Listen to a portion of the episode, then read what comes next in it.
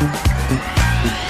Wir sagen hier bei ISSO ja immer wieder, dass wir uns über eure Meinung zum Podcast freuen. Und das nehmen wir auch ernst und meinen das so. Wir wollen immer besser werden und auch darauf eingehen, was ihr euch wünscht. Genau. Und deshalb haben wir eine Umfrage gestartet, in der wir euch nach euren Hörgewohnheiten und Feedback befragen.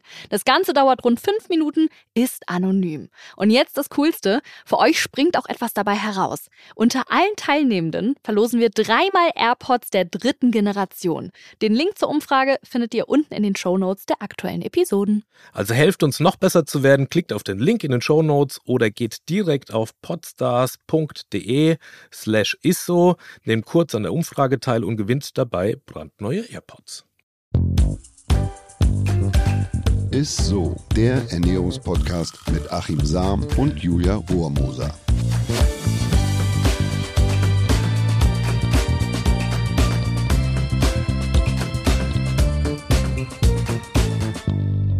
Hallo, ihr Lieben. Ihr hört ISSO, den Ernährungspodcast mit dem Ernährungswissenschaftler Achim Sam. Und mit der Julia Rohrmoser. Und die ist gut gelaunt, wie immer. Ich hoffe, dass ihr Zuhörerinnen und Zuhörer auch gut gelaunt seid.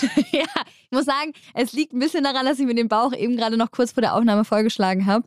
Ich glaube, ich esse im Winter auch doppelt so viel wie im Sommer. Könnte aber auch daran liegen, dass einfach momentan auch gerade wieder so die Zeit ist für leckeres Gemüse wie Brokkoli, Blumenkohl, Rotkohl. Rotkohl könnte ich fast jeden zweiten Tag essen, muss ich sagen. Aber das sind ja auch irgendwie so die Stars der Winterküche, muss man auch sagen, oder? Die kennt jeder, liebt jeder, kann man sich nie satt dran essen. Aber ähm, deswegen ist heute mal spannend, Achim, wie sieht es denn eigentlich aus? Gibt es aus der ernährungswissenschaftlicher Sicht auch das Gegenteil der Superstars? Also quasi sozusagen die Underdogs der Winterküche. Also Lebensmittel, die total underrated sind, die viele von uns gar nicht auf dem Schirm haben, hm. aber trotzdem mega was auf dem Kasten haben. Ja, die gibt es tatsächlich und die haben auch viele Vorteile. Es geht äh, quasi heute um Rosenkohl, Wirsing und Grünkohl, aber auch um die Vorteile der gesamten Kohlfamilie natürlich. Ja, okay. Und was macht äh, denn grundsätzlich jetzt den Kohl nicht fett, sondern so super gesund? Das hört man ja ständig auch also mal. Kohl macht nicht fett, äh, wenn man natürlich nicht, wenn man da genug Speck reingibt und so, dann macht ja, Kohl so. irgendwann auch fett. Ich ne, kenne das nur Gemüse, aber ist super gesund, weil ähm, also für eine gesunde Ernährung ist die gesamte Kohlfamilie wirklich ein echter Segen. Carotinoide, Flavonoide, Kalium, Magnesium, Spurenelemente. Also da ist wirklich reichlich was drin. Also Kohlgemüse grundsätzlich hat einen speziellen Geschmack und auch Geruch, den kennen wir ja alle. Und es mhm. liegt an den enthaltenen sogenannten Glucosinolaten. Also das sind schwefelhaltige sekundäre Pflanzenstoffe, äh, Schutzstoffe, die wiederum besonders hohe antikanzerogene, also das heißt vor Krebs schützende mhm. Wirkung und eine antibakterielle Wirkung haben. Das oh. ist der Vorteil. Das klingt auf jeden Fall schon mal sehr vielversprechend, aber ähm, lass uns noch mal so ein bisschen in die Tiefe gehen. Was können diese Glucosinolate genau, genau dann bewirken. Ja, das ist total interessant, weil um sich vor Fressfeinden zu schützen, hat die gesamte Kohlfamilie die Fähigkeit entwickelt, diese beißend riechenden Schutzstoffe, auf, die sind auf Schwefelbasis, zur Abwehr zu entwickeln. Das heißt, mhm die Pflanze wird die angegriffen, also wenn sie geerntet wird, wenn sie gefressen wird, gekaut, zerhackt wird, wie auch immer, also man greift die Pflanze an, dann spalten sich die sogenannten Glucosinolate in sogenannte Isothiocyanate, also Isocyanates auf, die für Insekten giftig und tödlich sind. Also es ist wie so ein, die Pflanze bildet quasi ein Insektenschutzmittel, um sich zu schützen, ja, mhm, mhm. ähm, und Abwehrstoffe. Und diese Stoffe, die scheinen für uns tatsächlich eine krebsschützende Wirkung ah. zu besitzen. Also diese ja. schwefelhaltigen Verbindungen, die sind besonders gut für uns. Und mhm. ihr wisst ja, ich bin da immer relativ vorsichtig, wenn es um Aussagen zum Thema Krebsschutz geht. Aber es ist wohl tatsächlich so, dass die Glucosinolate beziehungsweise daraus entstandenen Isocyanates oder Isothiocyanate, ist nicht ganz einfach, nee. gleich dreifach gegen äh, Krebs wirken können. Und äh, also erstens, sie sollen die Krebszellen an der Teilung und an der Vermehrung hindern und sogar äh, quasi wie so eine Art Krebszellensuizid, also einen Selbstmord auslösen. Das ist ein Vorteil. Zweitens ähm, scheint es so, dass sie eine sehr hohe antioxidative Fähigkeit haben und freie Radikale, die ja mit einer Krebsentstehung eng in Verbindung stehen können, zu binden oder zu neutralisieren. Also sagen wir einfach unschädlich äh, beziehungsweise un un ungefährlich zu machen. Ne? Also die binden sozusagen die freien Radikale. Und drittens, außerdem sollen sie die Ausschüttung bestimmter Enzyme anregen, die zellschädigende Substanzen binden und eliminieren können. Wow. Und scheinbar hat ein Verzehr auch super schnelle positive Wirkung. Beispielsweise zeigt eine italienische Studie an Rauchern nach nur drei Portionen Kohl einen wirklich signifikanten Rückgang an Entzündung schon oder binnen einer Woche. Also ja drei Portionen Kohl bei Rauchern schon positive Wirkung, Rückgang von Entzündung. Mhm. Untersuchungen am amerikanischen National Cancer Institute haben gezeigt, dass der oxidative Stress bei 150 Gramm Kohlgemüse mhm. am Tag mal die drei Wochen lang isst, um satt 22 Prozent zurückgegangen ist. Und das ist wow. wirklich enorm. Also der oxidative Stress ist ja verantwortlich für viele äh, Krankheiten mhm. und der hat sich reduziert bei nur 150 Gramm Kohl am Tag um satte 22 Prozent. Das ist wirklich enorm. Da weiß ich jetzt, was äh, zukünftig auf meinen Teller kommt. Das hört sich auf jeden Fall nach Power an. Ähm, Gibt es denn auch noch so Kohlsorten, die dabei noch richtig herausstechen? Genau, und das sind die Highlights. Also wie gesagt, alle mhm. Kohlsorten mhm. enthalten wertvolle Inhaltsstoffe und sind wirklich super gesund.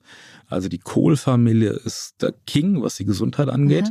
Ja, Aber hinsichtlich äh, des Glucosinolatgehalts gibt es himmelweite Unterschiede. Es gibt beispielsweise echte Underdogs, die bis zu 20 mal mehr gesundheitsfördernde Glucosinolate enthalten ähm, als die Topseller wie Brokkoli, Weißkohle, mhm. Blumenkohl und so weiter. Ne?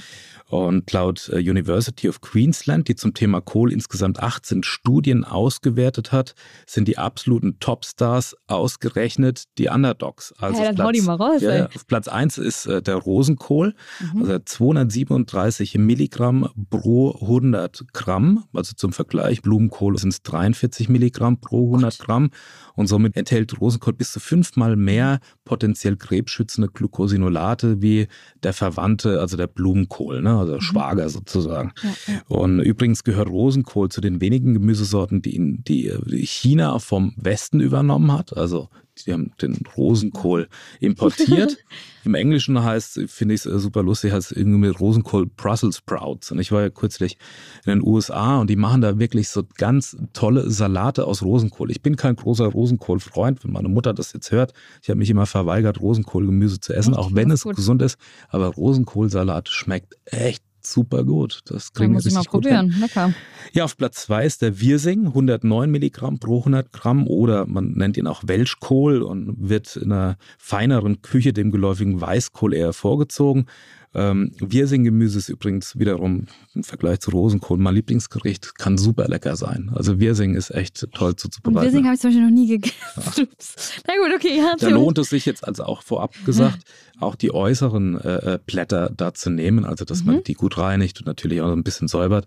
Aber da stecken ganz besonders viele gesunde Inhaltsstoffe drin. Mhm. Auf mhm. Platz drei ist der Grünkohl mit 89 Milligramm pro 100 Gramm. Also Kohlfahrten, ne? die Oldenburger Palme, so wird er auch so schön genannt, äh, der Grünkohl hier, das fand ich ganz lustig. Ist äh, jetzt genau die richtige Saison. Jetzt geht es eben schön los, mit, man fährt auf die Kohlfelder und so. Mhm. Und der schmeckt erst so richtig gut, wenn der erste Frost darüber gegangen ist. Ähm, warum das so ist, ich habe wirklich recherchiert, warum da die Bitterstoffe so rausgehen. Das ist ein biochemischer Prozess, den ich allerdings, ähm, der gar nicht so klar ist und gar nicht so eindeutig ist. Also es ist einfach so, man sagt über den Grünkohl, da muss der erste Frost drüber gegangen sein, dann verliert der Bitterstoff und dann schmeckt er einfach ja, ja, besser. Ja. Und außerdem ist Grünkohl eine absolute Vitamin C-Bombe und enthält doppelt so viel Kalzium wie die gute alte Vollmilch. Sehr gut. Grünkohl esse ich ja tatsächlich immer auf dem äh, Weihnachtsmarkt, immer wenn Saison ist. Das tue ich ja dann was Gesundes. Ja, wahrscheinlich mit der Wurst und so drin nicht. Ich weiß, jetzt, ich weiß. Nee, nicht die Wurst. das, was du dazu trinkst, ist wahrscheinlich eher das, ja, was gut. das Ganze so ein bisschen zunichte macht. Aber du hast ja viele Radikalfänger da drin. Siehst du? Ja, insofern also alles gut. Gleicht sich das wieder aus. Ich muss sagen, also bis jetzt, äh, den Wirsing habe ich noch nicht probiert, aber alle ja sonst sehr lecker. Allerdings haben wir ja äh, mittlerweile auch gelernt, ganz häufig muss man bei der Zubereitung mhm. einiges beachten, mhm. ne, damit die gesunden Inhaltsstoffe nicht zerstört werden. Wie sieht es denn da jetzt beim Kohl aus? Ja, also da ist Achtung geboten, weil beim Zubereiten von Kohl gibt gilt eben genau das Gegenteil äh, wie beim Zubereiten von Tomaten. Da wissen wir ja, je länger man eine Tomate mhm. einkocht, umso mehr Lycopin und gesunde Inhaltsstoffe enthält sie eben. Ähm, da ist es so, in der Kürze liegt die Würze. Also je länger die Gar- und Kochzeit, umso mehr gesunde Inhaltsstoffe werden da eben zerstört. Und optimal ist die Zubereitung, wenn man Kohl mit wenig Wasser in, jetzt höre, in der Mikrowelle dünstet oder dämpft. Also es gibt Untersuchungen, dass ja. das da am besten enthalten bleibt oder die, die gesunden Inhaltsstoffe, die Glucosinolate eben. Ne? Und dadurch kann man den Gehalt an Vitamin, Antioxidantien um das bis zu fünffache erhöhen. Die Zellstruktur, die wird dann eben aufgebrochen und äh, wenn man noch einen Esslöffel Öl dazu gibt, dann kann man die Inhaltsstoffe auch noch besser aufnehmen. Da gibt es ganz interessante Untersuchungen zu, dass wenn man immer ein bisschen Öl mit dazu gibt, auch zu Speisen, so ein gutes Öl mhm. von einem schwedischen Forscher von Ulf Svanberg von der Calms University of Technology in Göteborg, dass sich das eben erhöht, dass man eben besser die Nährstoffe aufnehmen kann. Mhm. Und ähm, ja, eben Kohl bitte minimal schälen, also die guten positiven Wirkstoffe, Glucosinolate, sitzen überwiegend in den äußeren Blattschichten. Ne? So, also, okay. dass man die nicht wegschmeißt, und so wie man es ja meistens dann macht, sondern eher sauber macht und, und die äußeren Blätter eben mitverwendet. Okay, sehr gut.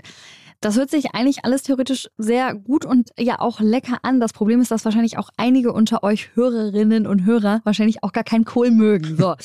Wie kommt man denn dann an die wertvollen Glucosinolaten heran? Also das sind ja die sogenannten Senföle auch, die da drin stecken sozusagen. Und da ist die Bioverfügbarkeit von diesen Glucosinolaten in Senf und Meerrettich ist eben besonders hoch. Also wenn man jetzt ähm, keine, kein Kohlgemüse mag und kein Senf und kein Meerrettich, dann ähm, ist traurig, ja.